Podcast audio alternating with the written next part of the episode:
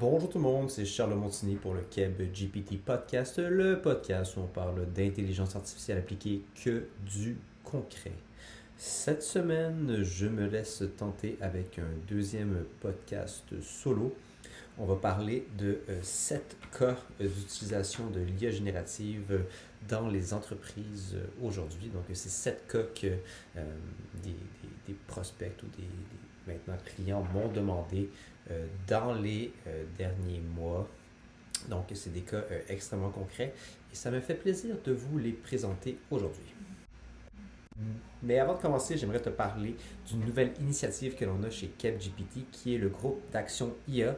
Euh, si tu veux définir ta stratégie IA pour 2024 et euh, spécifiquement si tu es euh, un dirigeant ou un fondateur d'une PME ici au Québec, ça pourrait être pour toi. Donc, le groupe d'action IA, c'est un programme de 6 semaines, donc à une, une heure de séance x 6 qui va t'aider à clarifier ton plan IA pour ta PME en 2024 euh, c'est un programme qui va débuter durant la première semaine de novembre.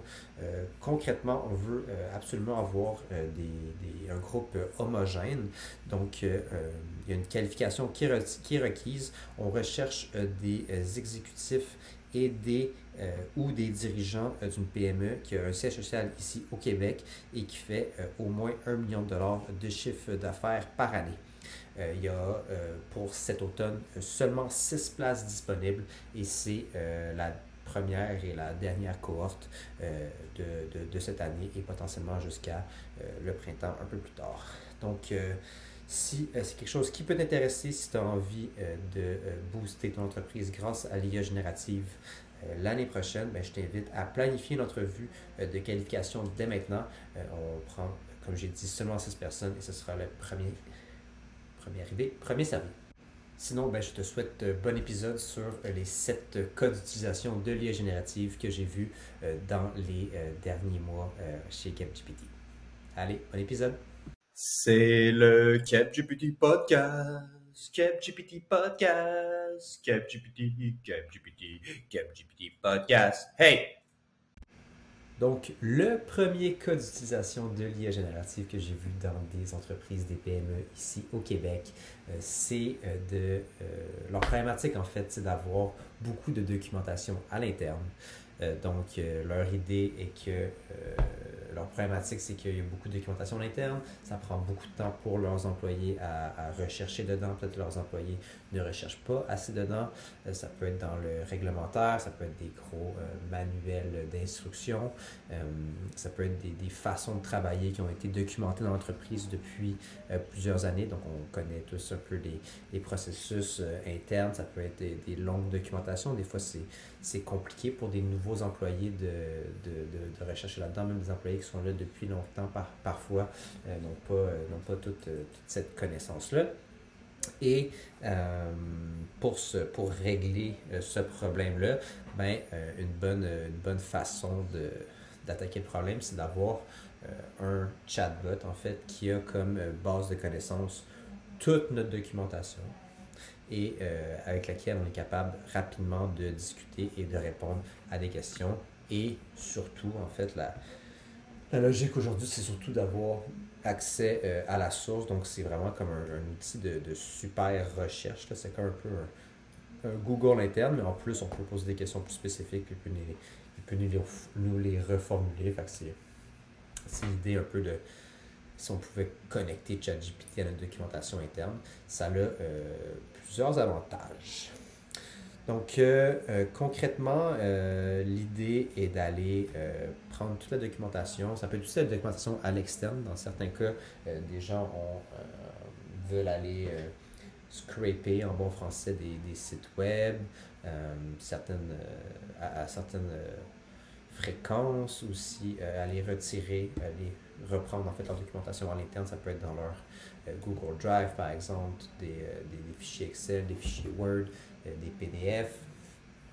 Et euh, avec ça, on est capable d'aller euh, créer en fait une base de connaissances vectorisée. je ne vais pas trop rentrer dans les détails, mais ça a l'avantage d'aller d'être un, un, super outil de recherche et aussi le deuxième avantage, c'est que ça, ça permet aussi de réduire les hallucinations.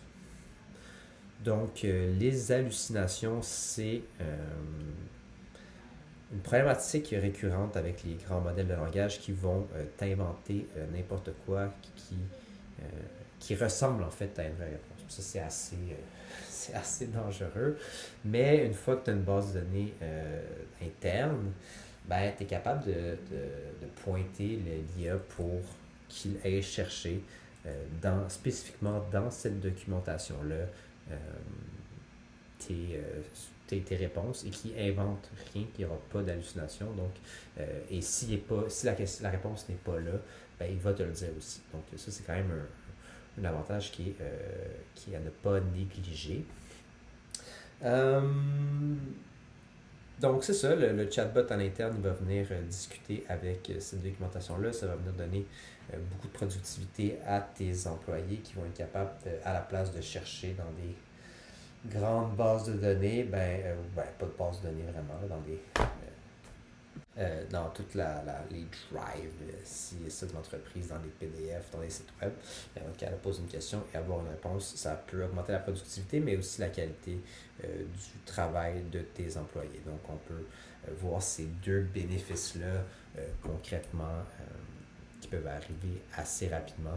On les a vus début des années 2000 quand il y a eu l'avènement des moteurs de recherche, puis aujourd'hui, ben, avec des outils comme ChatGPT aussi, on peut, on peut donner beaucoup de si en plus on est capable d'utiliser une documentation interne, ben, ça serait euh, encore mieux. Puis on est capable de créer un peu ce cerveau-là de l'entreprise. Puis à chaque fois qu'on met à jour nos, façons de travailler à l'interne, nos processus, ben, ça aussi c'est mis à jour. Puis ça, ça donne la vitesse à, pour, ceux qui, pour que ça compte à l'interne et euh, du fait que euh, maintenant ils sont capables d'attaquer de, des tâches un peu plus complexes. On sait que il y a une pénurie de main-d'œuvre. Donc, il euh, vaut mieux utiliser nos, employés pour travailler le plus rapidement possible.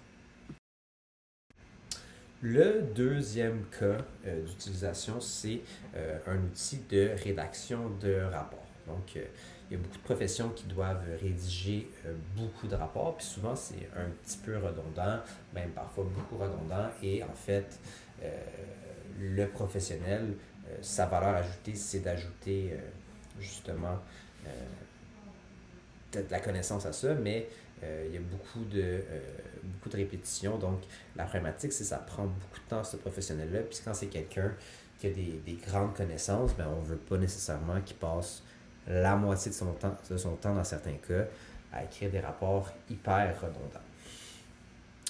Donc, la solution à ça, qu'on monte en fait en ce moment chez, chez CapGPT, euh, c'est une solution de rédaction de rapport à partir de, euh, je dirais, de, jusqu'à un certain point des notes euh, de l'entreprise. Donc des notes du professionnel, je, je veux dire. Et c'est l'idée qu'à partir de ces notes-là, nous, on est capable de, avec assez de rapports qu'on a vus, de premièrement créer une espèce de coquille, un, un, template en bon français, euh, par exemple, dans un Google Sheet euh, qu'on va réutiliser à chaque fois, qui est juste la coquille du rapport. Donc, le rapport va toujours avoir la même forme. Puis après ça, on est capable euh, d'aller le, populer avec des. avec grâce à l'IA.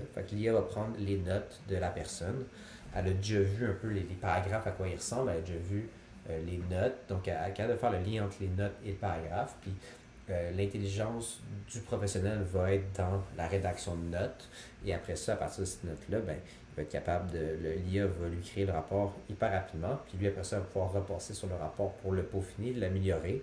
Des fois, donner des, meilleurs. Euh, des meilleurs euh, services à son euh, client en tant, que tel et passer moins de temps sur concrètement faire, faire que les phrases sonnent bien et tout et passer du temps à faire son métier pas seulement à rédiger des notes. Donc, euh, la euh, solution ou le, système pour faire ça, euh, concrètement, c'est un système qui. c'est une genre d'application web, mais c'est une application web en fait, sur laquelle il va, on va pouvoir entrer les notes. On va avoir un système qu'on va pouvoir, c'est un genre de, formulaire dans lequel on va pouvoir mettre nos informations là. Ça va le pousser vers notre système à l'interne qui va aller, à partir de ces notes-là, créer chacun des paragraphes grâce à, des, à de l'IA générative. Puis ça va, après ça, on va se connecter à l'API de, dans ce cas-là que je vous parle, Google, Google Docs. Et on va aller modifier à l'intérieur de l'API Google Docs mais, le fichier. Puis finalement, on va le partager avec, avec notre client. Donc, euh, il va recevoir ses, notes dans un courriel. Euh, pas ses notes, mais en fait son rapport dans un courriel tout beau, tout chaud. Donc, euh, c'est très intéressant pour lui. Et au final, ce que ça fait, ben, ça lui donne extrêmement de, vitesse dans son travail. ça lui réduit fortement les, les, étapes qui étaient redondantes. Et ça peut faire deux choses. concrètement, ça peut faire qu'il va travailler plus vite, donc euh, à temps égal, il va en produire plus, ou et ou ça peut aussi faire qu'il va euh, travailler mieux, donc il va offrir un vraiment meilleur service à ses clients qui, que ses compétiteurs, par exemple, sont capables d'offrir parce que lui, il y a des outils euh, qui le font travailler beaucoup plus vite. Donc, concrètement, le, bénéfice financier à la fin de la journée, c'est qu'il est soit capable d'avoir un, un, service vraiment premium, donc qui, qui passe plus de temps euh, dans le détail du projet ou qui est capable de servir plus de clients. Mais dans les deux cas, euh, c'est sûr que c'est euh, extrêmement intéressant pour l'usager de ce service.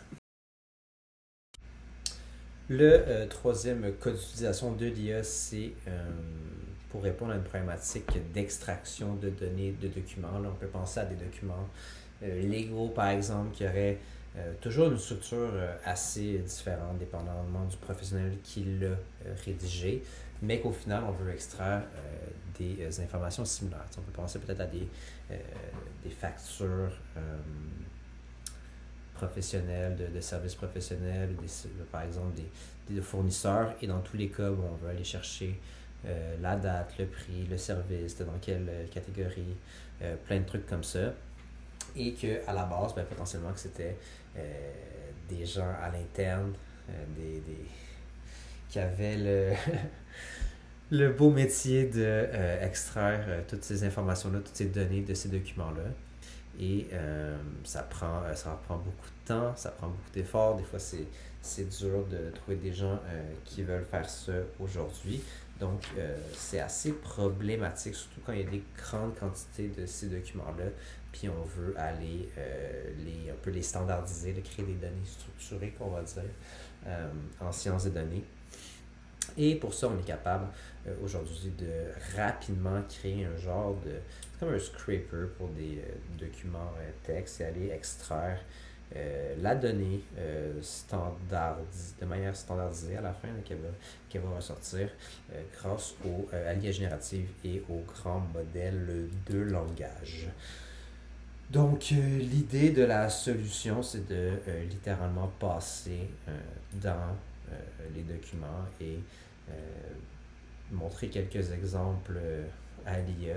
Et l'IA va apprendre plus rapidement qu'on peut penser à extraire ce document. Même que j'ai découvert cette technique-là en faisant un projet où que j'étais en train de programmer quelque chose pour que l'IA l'IA, je pense, c'était plus un, mécanisme un peu moins intelligent euh, et chercher l'information. C'était assez dur, c'était assez compliqué. Et finalement, ben, j'ai commencé à utiliser la. la c'est un peu mon premier projet. En fait, j'ai commencé à utiliser l'API d'OpenAI pour ça. Premier projet spécifiquement avec de l'IA générative.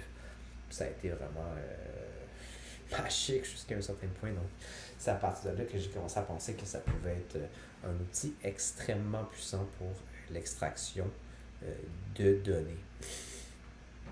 Euh, il est aussi capable de nous créer des formats de données standardisés en sortie. Donc, ça permet vraiment, c'est vraiment le, je pense que c'est un des cas les plus purs là, pour, euh, dans le sens que c'est un peu, euh, pardonnez-moi mon, français, mais un peu straightforward d'utilisation de, de l'IA générative, c'est d'extraire des données d'un texte, ça marche extrêmement bien, puis les bénéfices ben, sont assez évident. Premièrement, on a euh, une vitesse euh, assez incroyable. On est capable de, capable de sauver 90% euh, du coût d'extraction de données. après ça, on peut continuer d'utiliser nos, nos ressources internes, mais pour améliorer la qualité de la donnée. Donc, ça aussi, c'est hyper important. On connaît le, principe du garbage in, garbage out de données. Donc, avoir une bonne qualité, c'est hyper important. Et finalement, ben, c'est ça, on sauve du temps, on améliore la qualité. Euh, c'est pas mal ça les, bénéfices euh, d'extraire ces données grâce à l'IA. Mais aussi, on peut les, on peut les vérifier puis les utiliser euh, à bon escient. Même que c'est ça, dans certains cas, on peut améliorer des. On peut augmenter ce qu'on fait avec la donnée parce qu'à la place que quelqu'un l'utilise puis qu'on regarde concrètement ce qui se passe avec, ben, au final, on va en, je vais dire en streaming, là, être capable de collecter la donnée. Donc, on peut, euh, si, c'est si notre but c'est de la revendre à un client, on peut y envoyer presque euh, en instantané. Donc, un autre super beau use case de l'IA. Le quatrième use case, c'est une problématique euh, qui revient en fait très très souvent de, de, support client. Donc, beaucoup de volume au support client et ça prend extrêmement beaucoup de gens pour répondre aux courriels, euh, aux, euh, appels et tout ça. Et euh, même que souvent, en fait, la documentation est sur le site web.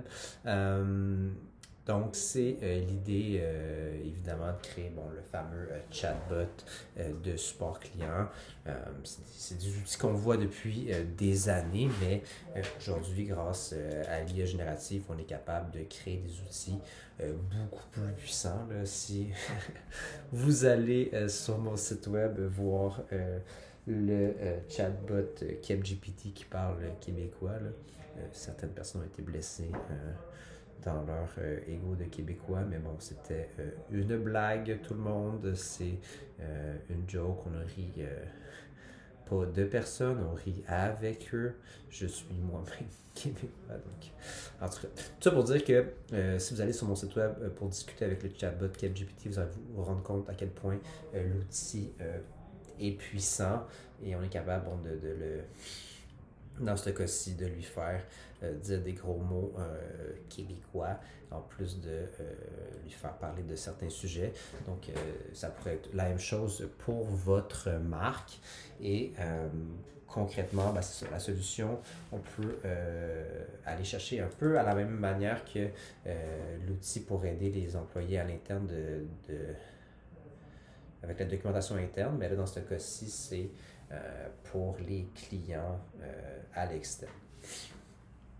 Donc, euh, premièrement, ben, c'est ça. On peut, euh, dans le meilleur des mondes, on a une base de connaissances sur laquelle on veut que les, euh, que les, que le chatbot soit entraîné, entre guillemets.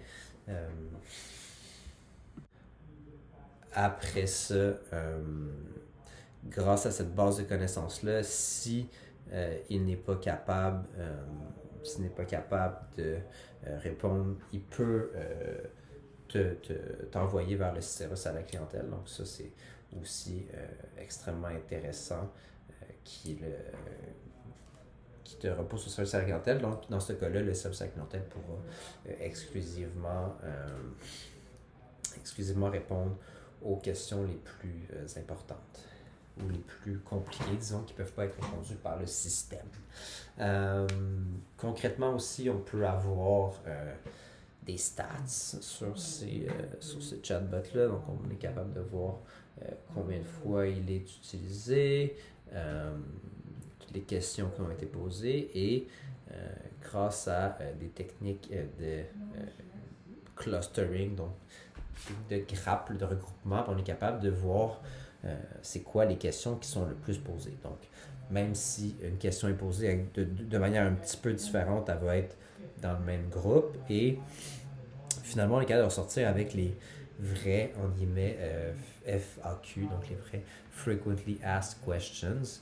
Et euh, ça nous permet de modifier, par exemple, notre onboarding client ou euh, notre site web pour mieux répondre à ces questions-là spécifiquement. Les bénéfices de cette solution-là est en deux temps. Premièrement, ben, ça diminue les, les coûts de service à la clientèle. Donc, euh, potentiellement qu'on est capable de si notre entreprise croit de, de, ne pas nécessairement engager des nouvelles ressources au service à la clientèle. et aussi, ben, on peut avoir une diminution du fameux churn dans notre, base de, notre base de clients souvent, les gens vont, euh, vont churn quand ils ont des questions qui ne sont pas répondues, euh, quand ils ne savent pas comment euh, bien utiliser le, produit. Donc, c'est certainement quelque chose qui peut aider à ce niveau-là. Donc, on voit rapidement le retour sur investissement peut être assez énorme de ce point de vue-là. Le cinquième cas d'utilisation de l'IA, c'est un des problématiques de d'analyse de, de, documentation. Donc, euh, dans plusieurs euh, professions, on a des, des gros rapports euh, à analyser et ça peut être hyper long, hyper, hyper compliqué. C'est un cas qui peut être vu un peu aussi comme une extraction de données de documents plus plus parce que dans, souvent dans, dans le premier, dans le premier première étape de ce genre de projet-là. On va pouvoir extraire, on va pouvoir structurer un peu la, la donnée. Par contre, après ça, on va venir euh, insérer euh, une intelligence pour analyser euh, le rapport d'une certaine façon et venir jusqu'à un certain point, peut-être rédiger des recommandations, créer un output spécifique qui n'est pas simplement la donnée qui est extraite de ce document-là. C'est euh, un cas d'utilisation qui, est hyper intéressant parce qu'on on vient jusqu'à un certain point euh, extraire l'intelligence euh, d'un professionnel. Donc, on crée un peu cette, cette, banque aussi de connaissances, mais dans ce cas-ci, pour venir extraire, extraire et analyser des données d'un document spécifique les avantages bon, sont, assez, euh, sont assez évidents là, de, de gains en productivité assez énormes. Euh,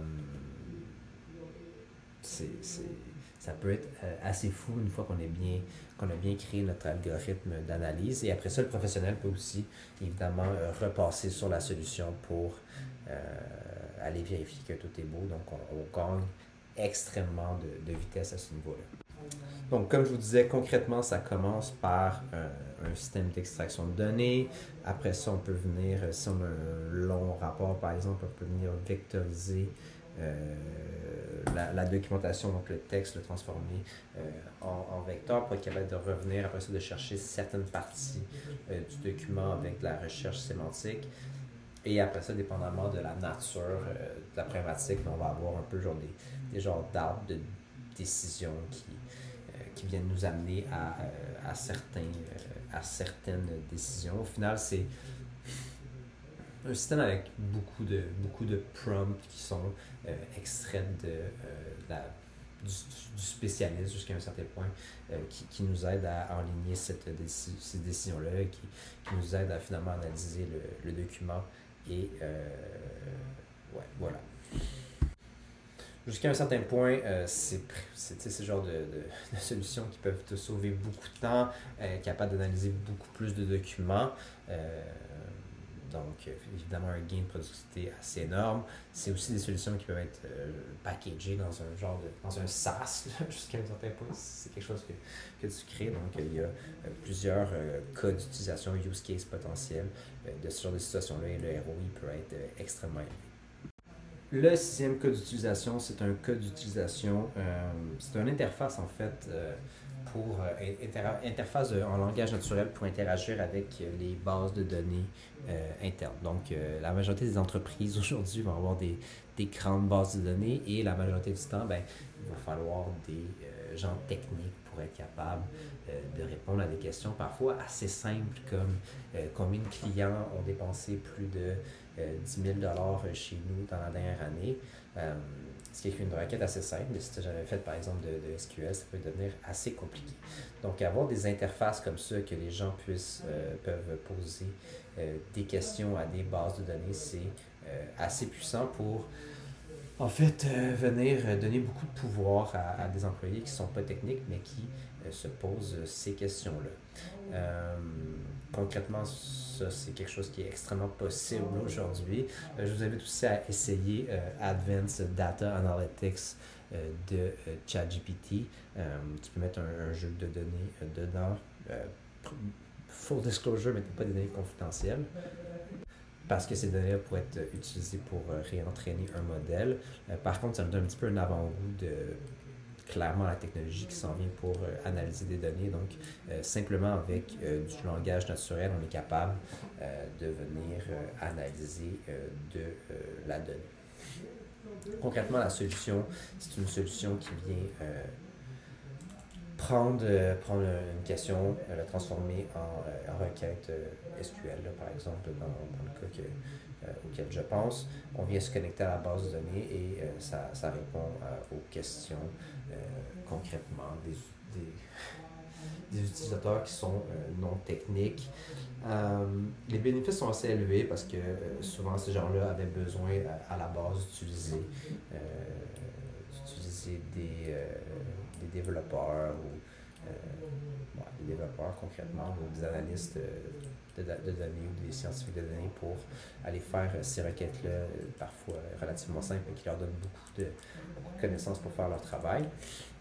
Et aujourd'hui, ils sont capables euh, d'interagir avec la base de données et, euh, de faire ça. Donc, ça, sauve beaucoup de temps euh, à, ces gens-là, ça leur donne plus de pouvoir, puis ça peut aussi les, aider à mieux faire leur travail et à plus aimer leur job parce qu'ils sont capables de faire plus de choses aujourd'hui.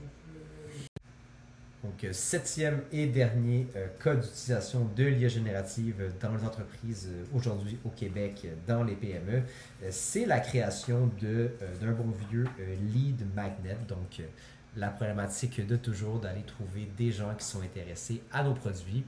un lead magnet, c'est souvent une étape qui vient avant l'achat de notre solution. Et on a vu à travers le temps, bon, mais des petits, des petits cossins qu'on donnait, mais aussi euh, plus récemment des, des, systèmes informatiques. Mais aujourd'hui, on est capable même de créer des systèmes euh, d'IA. Donc, si par exemple vous avez un très bon euh, prompt dans ChatGPT qui peut vous donner de la valeur, ben, on est capable de rentrer ça dans, dans une application et le client pour avoir par exemple son plan d'intervention ou un truc comme ça. C'est comme un peu un e-book en fait en 2023 un e-book 2.0, euh, un outil euh, d'IA qui est capable de donner de la valeur au client. puis après ça, il l'échange contre courriel et après ça, ben, on peut avoir une séquence courriel qui vient le, le, poker jusqu'à un certain point et lui présenter notre produit.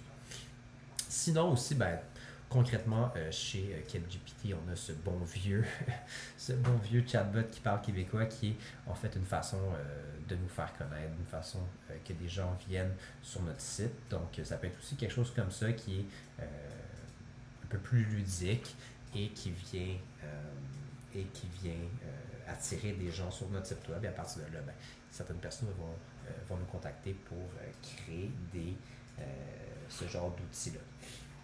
Donc, euh, concrètement, ben, c'est euh, l'idée de créer euh, un outil. Donc, on a une application web. On peut facilement, en fait, aujourd'hui, embed, en bon, en keb, en bon français, n'importe quelle application dans un, dans, site WordPress, par exemple, et aller créer une logique que pour avoir l'entièreté de la solution. Donc, on peut par, pourrait montrer, par exemple, le début d'un plan de d'un plan d'action, d'un plan de contenu. Euh, j'en sais rien, par exemple, pour une, pour une agence de marketing web pourrait euh, te créer un plan de contenu grâce à un prompt euh, GPT-4. Et pour l'avoir, ben, tu vas échanger ton courriel contre ce, pour avoir ce plan-là. Et ça rentre dans les bases de données de l'agence. Ça peut te recontacter pour plus spécifiquement aller pousser ça et par la suite ben, t'aider en fait dans ta stratégie de marketing numérique. Donc, c'était les euh, sept cas d'utilisation de l'IA que j'ai vus euh, dans les derniers mois. Là, ça fait pas des centaines d'années que euh, l'IA générative existe. Donc, il n'y a pas. ça fait. C'est encore très récent comme, comme technologie.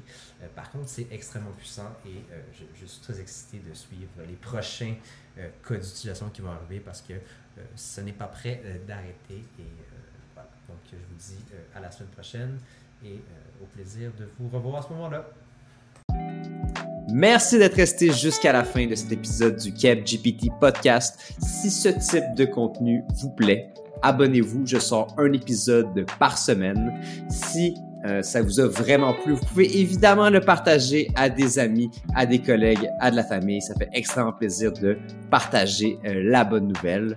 Je suis un peu le euh, Jésus-Christ de l'IA. Ouais, pas vraiment, là, mais whatever. Finalement, si vous avez envie de développer une application basée sur les modèles GPT, l'intelligence artificielle générative, n'hésitez pas à me contacter. Visitez le www kebgpt.com, donc Q-U-E-B-G-P-T.com. Vous pouvez prendre rendez-vous avec moi directement euh, pour qu'on discute euh, de vos projets. Et sinon, je vous dis à la semaine prochaine, mercredi prochain, prochain épisode du podcast. Salut là!